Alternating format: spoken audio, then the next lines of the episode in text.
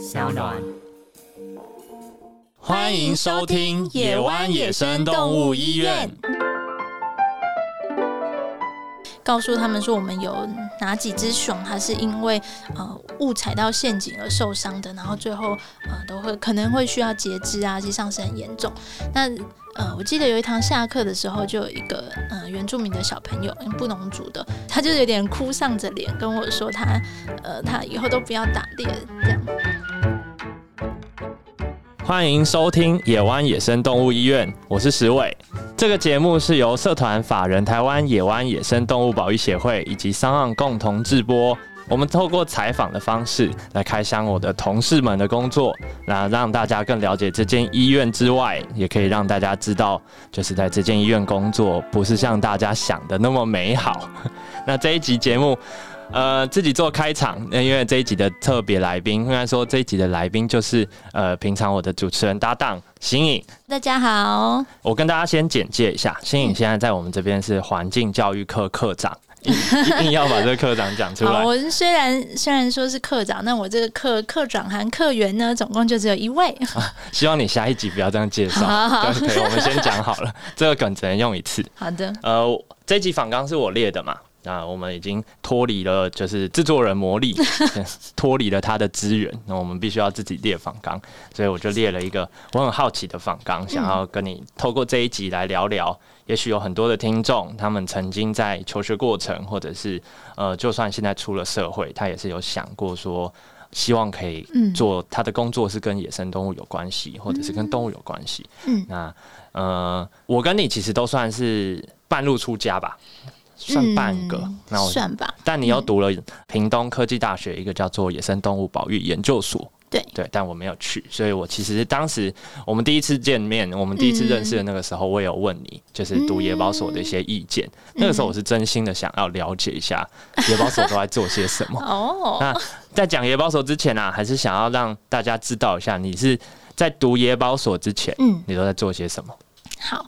我自己呢，我大学的时候其实是文学院的，我是读师大的国文系。呃，我的同学们呢，通常毕业之后比较主主流主要的工作都会是去学校当国文老师，这个是最主要的。然后还有其他一些嗯文创产业啊，记者媒体这样。那我我自己毕大学毕业之后，第一份工作是在出版社做编辑，做高中国文科教科书的编辑。这是最主要，然后也有一部分处理杂志啊，或者一般类书籍那总之，我做编辑工作做了三年多。那呃，其实这个工作蛮蛮有趣的。然后等一下也可以分享，我觉得过去这些经验怎么帮助我现在这个工作里面的内容，就是做环境教育会需要的一些技能。其实过往我觉得自己在文学院读到的东西，还有做编辑工作累积的一些经验，其实都还蛮有帮助的。那不过，嗯，我虽然说。求学跟工作都跟野生动物完全没有关系，但是我一直呃都还是蛮喜欢，对对对，就念念不忘，因为呃就很常看那个动物星球以前啦。从什么时候啊？小时候？呃，可能没有到很小，但是我有印象就是第四台没有很好看，就是很长，超爱看电视，是吗？就很长，转很久都不知道要看什么，然后这种时候我都会。反正我就是转二十一，就是动物星球，反然后就会就不会出错，然后不管他在演什么，就是只是介绍动物啊，或者是在讲一些什么很有趣的什么茶器的那种那种机场的，对对对对对，那个就反正不管他们播什么，我都觉得很有趣，都可以看得很投入。然后那时候就想说，啊，就是我我是不是其实或许比一般人还要更喜欢野生动物一些呢？然后就很希望。呃，有机会可以再进入这个领域试试看。那我们台湾的那个教育的体制，比较像是你高中的时候你选了类组，是吗？回不了头。对对对对，你选了一个组之后，你就会一直这样下去，然后好像很难有机会再去跨到别的领域。所以我当时就想说。啊，虽虽虽然说已经走走去其他条路了，但是我还是想要有机会可以跨进野生动物保育的领域来试试看。那就重考，然后就去，哎、不用重考，应该是直接去野保所报名这样。对对对，不用不用重考，我就是大学毕业，然后就考研究所嘛。哦、对对对对，是啊研究所。嗯嗯哦，然后那时候我忘记我是就是偶然好像 Google 到的，才发现说，哎，台湾有一个研究所是叫做野生动物保育研究所，是以这个为主题是的。现在还是唯一的吗？是对，全台湾只有一间，只有一间在读这个科系，应该说这个内容的，嗯，就只有这么一间。对，就只有这间在品科大。哦，然后我那时候跟家里说要去品科大读书的时候，家里都想我疯了嘛。他想说是怎么样，没有学校可以读了，要读读到屏屏东。东去。对，因为我是就台北人，从小到大都是在台北求学哦，你连的。出社会之后，其实都还是待在台北。对，而且我是就是高中、大学的这个体系的，哦所以我对科大呃。这个体系一无所知，然后我父母应该也是，他们那时候就是双重傻眼。对，哎，怎么跑去念科大？对，为什么要念科大？然后哎，为什么要去屏东？，OK。对那野保所有没有什么好玩的？啊，因为我那个时候问完你，嗯然后要不要去读，然后后来评估了一下，我觉得对我来说这个年纪机会成本有点大，嗯所以我后来就觉得，嗯，算了。那野保所有没有什么好玩的？啊，或者是野保所都在教些什么啦？嗯，我突然想到，我们也有一个志工，就是也很哦，很常问我这个问题，他最后。他最后就去读了，他现在念得很开心诶。对对，他念很开心啊。我当时有给他一个我的忠告，就是我跟他说，我觉得你读这个研究所的唯一的动机必须是兴趣。就是你的动机是你要有兴趣，你对野生动物保育这个领域有热情，你想知道更多事情，然后这必须是你唯一的动机。然后你不要把那个读研究所可能会加薪啊，还是什么什么这哦这些其他的东西放在前面，这样你很可能会就不要为了拿到学位，或者是说不要想说拿了这个嗯成就之后可以到什么地方去的，嗯。就是真的是以求求求知这样的心情，哦。对我觉得会比较好。那我自己当时也是这样，我其实没有想很多，因为我我原本在做编辑的工作嘛，我那时候我就因为我想要更认识这个领域，然后我觉得自己实在太无知，能力太不足了，所以才想说我要去读一个研究所，要想要有更多的认识。你的无知是指你对动物这个领域的知识，对，哦以及对保育到底实际上要做什么，我相信一般民众也也光听到保育两个字也是蛮一头雾水的。嗯，嗯，对，对啊，那我当时其实也没有想过，说我研究所如果毕业之后我要做什么相关的工作，都都没想过，完全没有想。先我那时候想说，我就是很好奇，我想要知道这些事。先念再说啊。对啊能不能毕业是另外一件事，毕了业之后再说这样。确实啊，能不能入学跟能不能毕业是完全两回事然后 听你这样讲，好像能成功毕业的人好像不是很多。啊。我们通常硕硕一进去大概是是二十个，通常硕一结束就会少掉一半的人。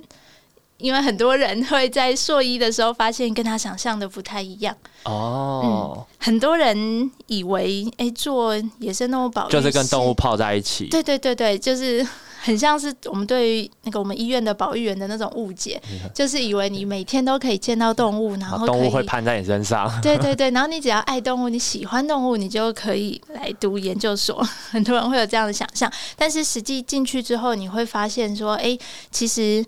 呃，首先做研究这件事情，它是很很严肃，也很枯燥的，就是你要耐得住那个寂寞跟那个辛苦，然后再来是野外的研究调查工作，可能不如大家想象的浪漫。大家可能想的比较多是，你如果动物星球看太多的话，就会想说是哦，开着什么吉普车，然后在大草原上，然后风景非常好，然后动物就在你眼前，然后你只要拿着望远镜，对对，拿着望然后很很穿很好看的装备，然后就是 帅帅的这样观察他们就好了。但其实，在台湾，你如果真的去做野外调查的话，我们的山林环境是比较比较辛苦的。我们是那个山的那个起伏是高高低低，然后森林也是很茂密，然后夏天的时候蚊虫也很多。然后，如果你要研究的动物又是比较少见的，比如说台湾黑熊好了，嗯你光到你的研究样区，你可能爬山就要先三天，嗯你先爬上去，然后背重装，那可能是你的研究的仪器都好几十公斤，然后上去之后，你在山上可能待一个一个礼拜吧，你一只熊都没看到，你甚至可能连熊的大便都找不到，哦 也是有可能。就是一个扑空啦。对对对，所以其实野外调查有蛮多很辛苦，然后不可掌握的地方。那这些东西也就会影响到你有没有办法顺利的毕业。如果你刚好选了一个呃很难遇到的物种，就它可能快绝种，然后你的题目又定的是一定要。可能很频繁的遇到这个动物，你才有办法完成的话，那你就会很困难毕业。那那你选什么动物？你最后做什么？问的很。好，我那时候为了避免发生这个状况呢，我就选择了我觉得最容易遇见的就是台湾猕猴你是真的为了要毕业，所以选一个？一部分啦，没有 没有到。我以为你对猕猴是真爱。啊 是啦，医院只有你爱猕猴。哦，他很可爱，好不好？嗯我当时是真的啊，也不能说可爱，就是我觉得他们跟人很像，哦，就是那个很像人的那个地方很吸引我。但是他们说，虽然说很像人，但是又更更纯粹一点，更原始一点。然后哦，就是你看着他们的脸的时候，会觉得啊，他虽然就是跟我们长得那么像，但是他是一个野生动物，它有对，有着一个野性的灵魂，这样。嗯，然后有一个可能更单纯的心灵，就看看着他们在那边很全神贯注的吃东西啊。交配啊，呃 社交活动啊，就做那些动物在做的事情的时候，不知道就会觉得还蛮感动的。所以我那时候就选台湾猕猴做我的研究物种，然后同时它又是在浅山地区，你就不用，哦你就不用爬三天，对装三天。对对，对啊，哦，读研究所选主题也是一个很关键的，真的真的，你要要要选对才有办法顺利的毕业。业。嗯，那你研究台湾猕猴，应该是说这个主题做台湾猕猴，然后后来毕业顺利毕业了。嗯然后因为你是医院几个，呃，像你，然后还有我们研究员，你们都有一个嗯环境教育认证。那、我想说，对这个部分也想要询问一下，环境教育认证它是一个什么样的认证？然后需要有什么样的背景？然后或者是说，环境教育到底在整个环保、嗯环保组织或保育组织里面，它到底是什么角色？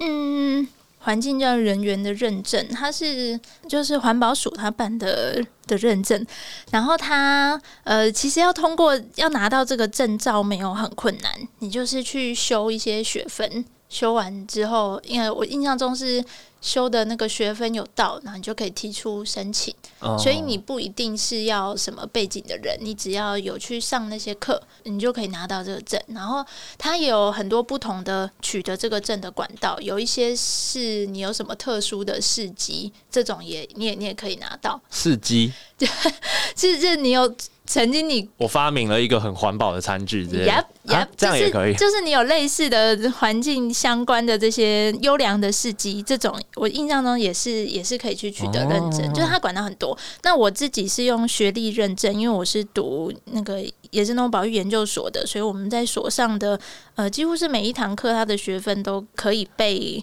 环保署认证，哦对对，所以我。等于我毕业的时候，就同时就取得了环教人员的这个资格。哦那嗯应该说有这个认证是必须的嘛，在做环境教育，因为现在你现在的工作，它是它是一个必须的东西嘛。呃，我觉得没有到必须，因为证，我不觉得这个证照可以代表你的实力，因为刚刚也有提到，它其实就是你有修一些课，那学分有到，你就可以得到这个认证。啊但是你实战的经验如何，你是不是真的有办法跟民众沟通？哦其实这个证照不能够代表。就考试型选手拿得到证照。对，没有错。不过你去应征工作的时候，如果你有这个证照的话，或许可以更更好去说服对对方啦，说你是真的有在这方面有投入一些心力。哦、嗯那我们就回到协会里面。那嗯环境教育课在野湾里面，你们主要负责的是哪些业务？推广的是什么？嗯，好，我先讲，我其实觉得，呃，环境教育的这个工作，它在呃我们整个保育组织里面的的定位，应该是它的重要性啦。嗯，我觉得我们其实都是在做一个翻译的工作。就是哦转译，对，就是我们把医院里面发生的这些事情啊，有一些或或许是可能医疗专业的啊、照养上面专业的这些事情，把它转译成一般民众可以理解、可以听得懂，然后可以有兴趣的东西。我们是在做这个转译。中间的这个沟通的工作，所以啊，我们提到环境教育的时候，大家可能很直觉想到的都是去学校上课，就是教室里面的东西才叫做教育。但其实对我而言，啊，不只是教室里面的所有的。面对民众沟通的工作，我觉得都算是教育的一环，就包括我们现在在这边，啊，可能跟大家开箱我们的工作是什么，这个在我看来，它也是一个推广教育的一部分。哦。那我们医院现在有做的呃环境教育的工作，一部分是我们医院里面有导览嘛，导览姐，我们有提供捐款人的预约导览的。嗯嗯，他们来医院导览之后，我们可以呃让他认识整个救伤的流程怎么进行的，然后再来是我们会去学校。呃，刚刚有提到校校园的宣导哈，部落的宣导，然后我们也有在办给学校老师的研习营，然后让他们得到一些正确的保育的观念，回去之后可以像种子一样。传递给他们的学生。那同时，我们也有做那个科普的讲座，给我们的捐款人的回馈。啊，对了，捐款人讲座哦，刚刚那个导览是任何人都可以来预约导览，对我讲错了。对，然后科普的讲座。另外，我们也有一季会出一个季刊，季刊里面也都是科普的讯息，就是关于我们这一季医院做了哪些事啊，然后我们看到了哪一些重要的议题，比如说。呃，我记得有一季，那一季我们很频繁的收到被粘鼠板粘到的动物，就蛇啊、鸟啊。那我们也有就是特别帮他做一个小专题，让大家认识说粘鼠板这个东西，呃，会有什么样的危险啊？如果你真的要捕鼠，有没有什么别的办法？就是以一个比较轻松的方式去告诉大家一些，呃，我们在现场观察到的这些蛮严肃的保育的议题。嗯，然后也会用一些比较有趣的主题嘛。嗯，会啊，会积极系列嘛，直接讲。对对对，像我我们去年的季刊就是有跟啊曾曾文轩那个甩亚大大跟他合合作了一个系列，叫做博大精深。OK，那个博是那个博啊，精是那个精。粉砖找到。对对对，大家可以在我们粉砖 Google 一下，它是专门聊野生动物的生殖、生殖器，是对生殖行为跟生殖器的。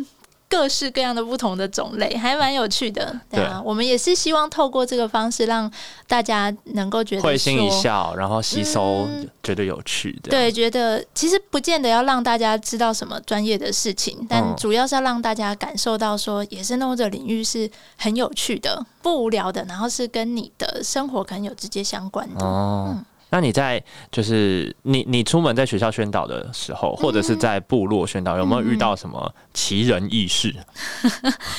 啊，提到学校的话，我主要想到一个比较有趣的是，通常都是小小朋友会童言童语啦。忍着不要先笑啊！我们之前呃，我们有一个主题是台湾黑熊的两堂课的课程，嗯，但是就目。目前会都会去学校，呃，跟小朋友分享说我们救援黑熊的过程。然后，如果你遇到呃人熊冲突的时候，要怎么去处理？对，因为我们的校园宣导都是台东在地的学校，嗯，这就部落学校，他们其实是真的有遇到黑熊的可能性的，嗯，对，所以平常这些宣导，比如说什么厨余食物这些要收进家里面啊，不要吸引熊过来，这些其实还蛮重要的。对他们来说，真的是生活。对啊，那我印象中有一个蛮有趣的是，因为我们的熊，你你记得我们熊要野放的时候，脖子上会带一个嗯颈圈，对，那那颈圈是做什么用的呢？呃，那个颈圈是为了让我们能够知道黑熊到底在哪里，我们的研究人员可以做一个追踪、记录、分析。对，没错，它是那个卫星发报警圈嘛，回传它的点位的。然后我那时候也是在那个小小学里面问小朋友说：“哎，你看我们的熊哦，它每一只脖子上都有挂这个颈圈，你知道大家知道这是做什么用的吗？”其实通常小朋友都会猜对，但是那一间学校 小朋友说防跳蚤的，就是因为他可能家里面的宠物有挂那个防蚤颈圈，所以啊就想说那是防跳蚤，我觉得很可爱。对。然后也有，啊，因为我们做这个关于黑熊的宣导的时候，会特别提醒大家说，如果猎具或者是说陷阱，如果你去误捕到台湾黑熊的话，你要记得就是马上通报，就就没事，就鼓励他们要通报这样，然后也会告诉他们说，我们有哪几只熊它是因为呃误踩到陷阱而受伤的，然后最后可能会需要截肢啊，其实际上是很严重。那啊，有时候分享了这些故事之后呢？呃，我记得有一堂下课的时候，就有一个嗯原住民的小朋友，布农族的小朋友就来跟我说，他就有点哭丧着脸跟我说，他呃他以后都不要打猎这样。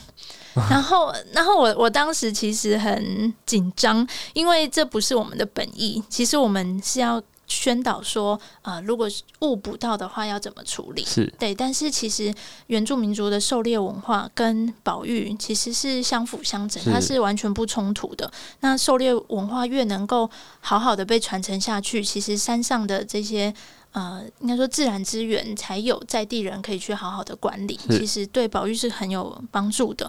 所以，呃，当时小朋友有这种反应的时候，我其实蛮蛮紧张的，因为这这不是我们要传达的事情。嗯嗯。那我我当时当下是跟他说，哎，跟长辈去山上呃狩猎啊，这些是很好的啊，你要记得要听长辈的话，什么季节可以打什么动物，然后什么样的动物可以打，什么样的动物不可以打，你要听长辈的。话哦，这样当下我是这样反应，但是我后来一直有把这件事情放在心上，然后我之后在就是部落里的宣导的时候会更小心，就是要避免小朋友以为说是只要是打猎就是很很不好，然后我们是反对他们打猎，这样就。就不太好啦。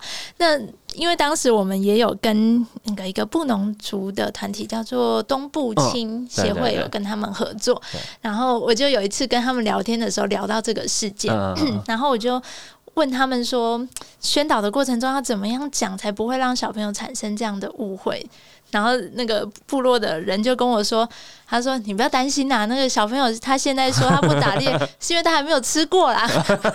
他说他以后吃到那个野味的好，他就不会记得这件事了，完全抛诸脑后。对，他就说你不要担心啦，其实没有没有没有那么严重。哦，你的一句话不一定会影响他一辈子，可能就影响两个礼拜了。对对对，他说你不要太担心，小朋友还小这样。OK，那有没有比较不理性，会当当面就是你跟他？讲些什么呢？他当面吐槽你，或者是很凶的回复之类的。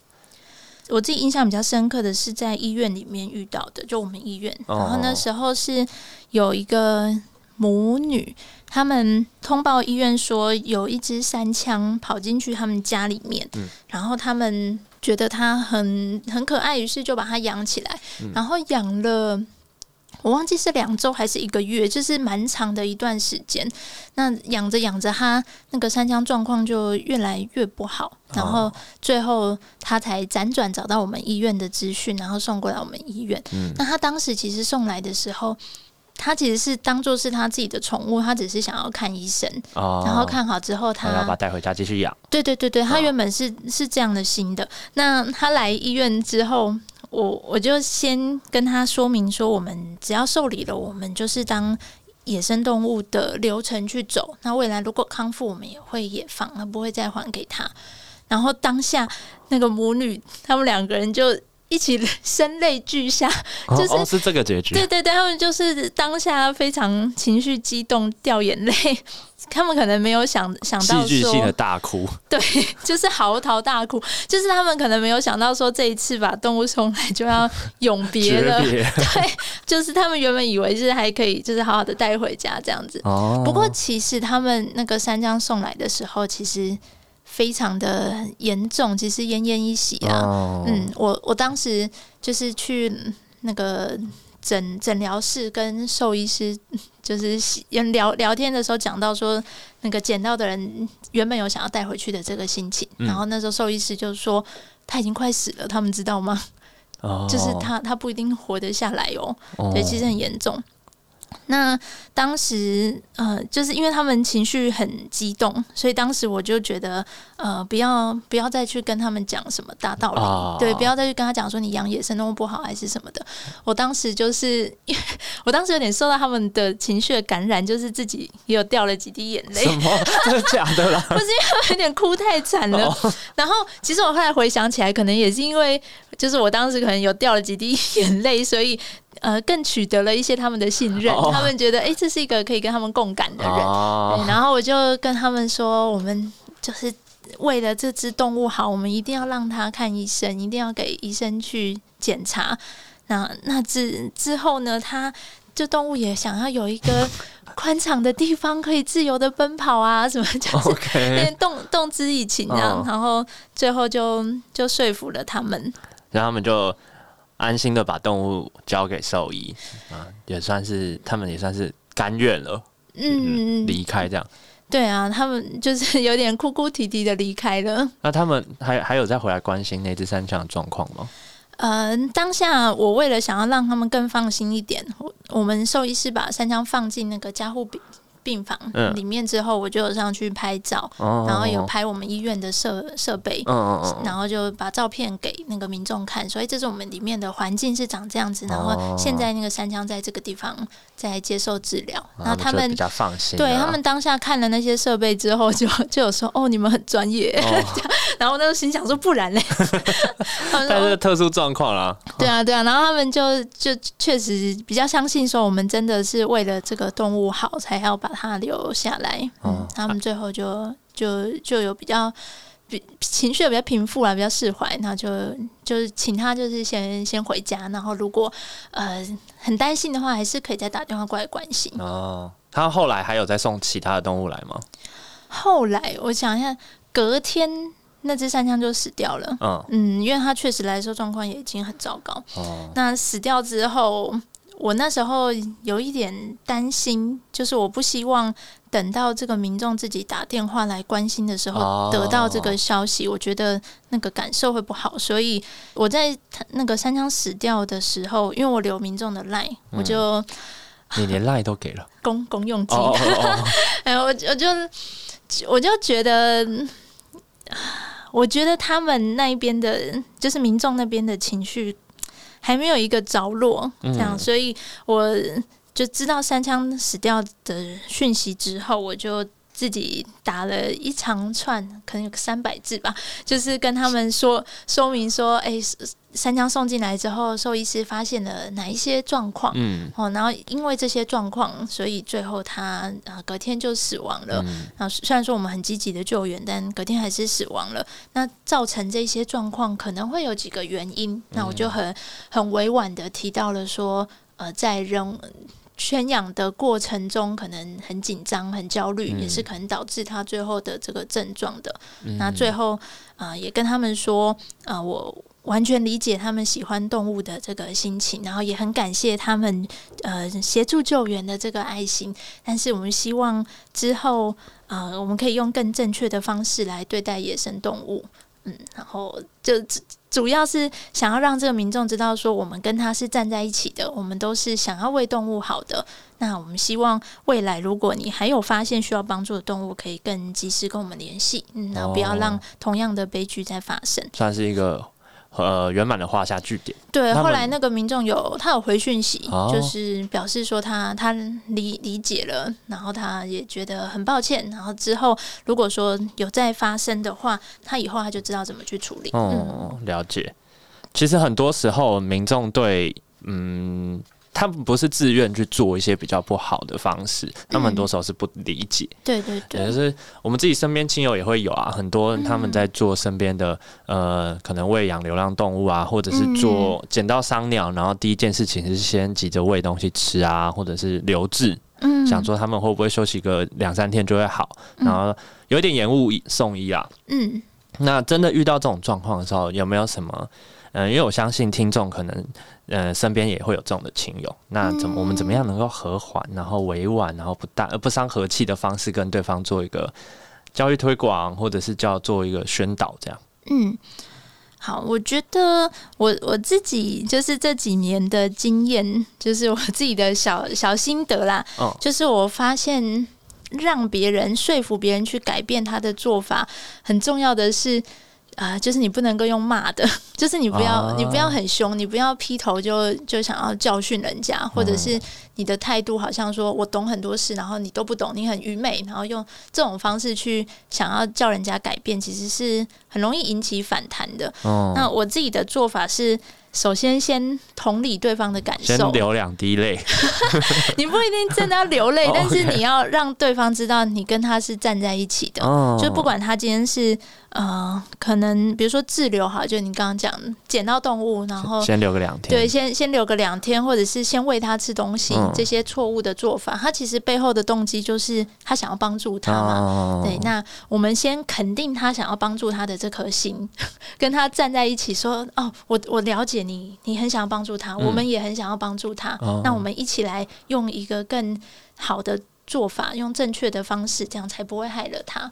嗯，等于是说先先同理对方的感受，然后再让对方知道说有一个比他现在的做法更更好、更正确的路，我们应该要呃，因为什么什么原因，所以我们这样子做对动物才是真的有帮助。嗯，哦我自己会比较倾向这样子沟通了。懂，就是先真的是要先让对方觉得你跟他站在一起啦，然后再嗯、呃从他的这些行为里面给一些建议，对啊，一些更好的建议，这样。嗯，而且其实是在沟通的过程中，你也会。就是你会累积的经验啦，你会越知道对方想要听的是什么话。其实有时候顺着别人的路走，然后最后再丢出你想要他的那个他就会突然觉得你讲的也有道理。对对对对，这比起你一开始就跟他说你这样你这样不行，你这样很不好，就是比起这个会好很多。好，OK，那最后一两题啦，我们来问一下，因为我们协协会现在每年有招募一次志工，嗯，那很多很多人其实对我们的工作很有兴趣，嗯那他们也会想要来野湾做志工，那。因为志工是你负责的，那就请你来解释，请你来说明，就是要怎么样才能成为我们野湾的志工，或者是有没有什么必要的条件？哦，对，好，说到志工是我负责。刚刚讲我们那个野湾的环境教育的工作，还漏掉要讲志工这一块。我们的志工呢，我们有，我们其实有分两种志工，一种是呃一般一般的志工，就是应该说常住在我们医院住是那个驻点的住，哦住在我们医院的志工，那他就主要是以花东地区的在地人为主。那主要负责的内容是平日来协助我们医院做动物的照养啊，呃，笼舍的清洁啊，食物准备这一些工作，然后以及很重要的就是运送华东地区的伤病动物。嗯，这个是呃我们最主要的的一部分。那我们这种类型的志工，我们每一年都会招募一次，会在年初的时候会公布招募的讯息。哦那大家呃锁定粉砖，对对对，然后报名进来之后，我们会有一天的培训的时间，然后还会有一段实习的时间。这个培训是要到医院现场。对对对，实习也都要到医院现场哦，嗯所以呃，要成为到我们医院协助工作的志工的话，会真的需要花蛮多时间在我们池上这个地方的，所以大家要衡量一下自己的时间。但老实说，也不是只有花东才行啊。如果他真的有时间的话，嗯，对，因为呃，大家可能会觉得有点烦，但是因为这些呃志工帮忙的工作都是有可能会接触到动物的，所以我们一定要确保你跟动物双方的安全，所以我们会有很多的这些前置作业。嗯，那另外一种志工呢，就是如果说你没有时间到呃池上来待这么久的话，那你也可以走专长志工的路线，哦也就是你有什么特别的专业，比如说木工啊，或者是艺术创作啊这一类的特别的专业，那你可以直接写信来跟我们联系。你然后我们可以再跟他协调看看我们最近的需求，这样。对对对，就是跟我们简单说明一下你的专长是什么，然后你愿意提供什么样的服务，那我们会再跟你讨论说我们需要什么，那找到呃可以发挥你的专长最好的方式。希望有更多专长写说可以帮忙设计一些回馈品，没有没有错，我们还蛮 缺艺术类专长的志真工的的。OK，、嗯那如果说他真的像我们自认没什么专长，也没时间，嗯然后那还有没有什么以个人生活中的角度哦可以来去对这个领域尽一份心力的方式？嗯，如果一个人的话，首先我很推荐你来预约我们野湾教育回廊的导览，先来看过一次，没错，先来参观，然后看过一次，你真的去了解说整个野生动物救伤，甚至是保育工作在做什么事情，这个我觉得很重要。那了解了之后，我觉得以个人的身份呢，能够发挥的。就是你在生活中去影响你周边的人，把你在我们医院听到的故事啊，看到的一些呃让你感动的一些事情，把它转达给你身边周遭的朋友，然后让大家能够感受到呃所谓的保育工作其实是很亲切的，是呃是跟我们的生活有很多连接的。我觉得这个其实就很重要了。哦，了解。好，那今天谢谢新颖，那感谢听众们收听今天的野湾野生动物医院。如果你喜欢这个节目，要欢迎订阅，就是按下订阅那个按键，然后要给我们五星好评，然后也可以在下面留言支持。如果对本集节目的内容或者是协会的运作有任何的合作或者是有兴趣的，都可以参考 Podcast 栏位中的相关讯息来跟我们进一步的认识。那保育野生动物，没有人是局外人。邀请你和我们一起努力，那我们就下一集再见，拜拜，拜拜。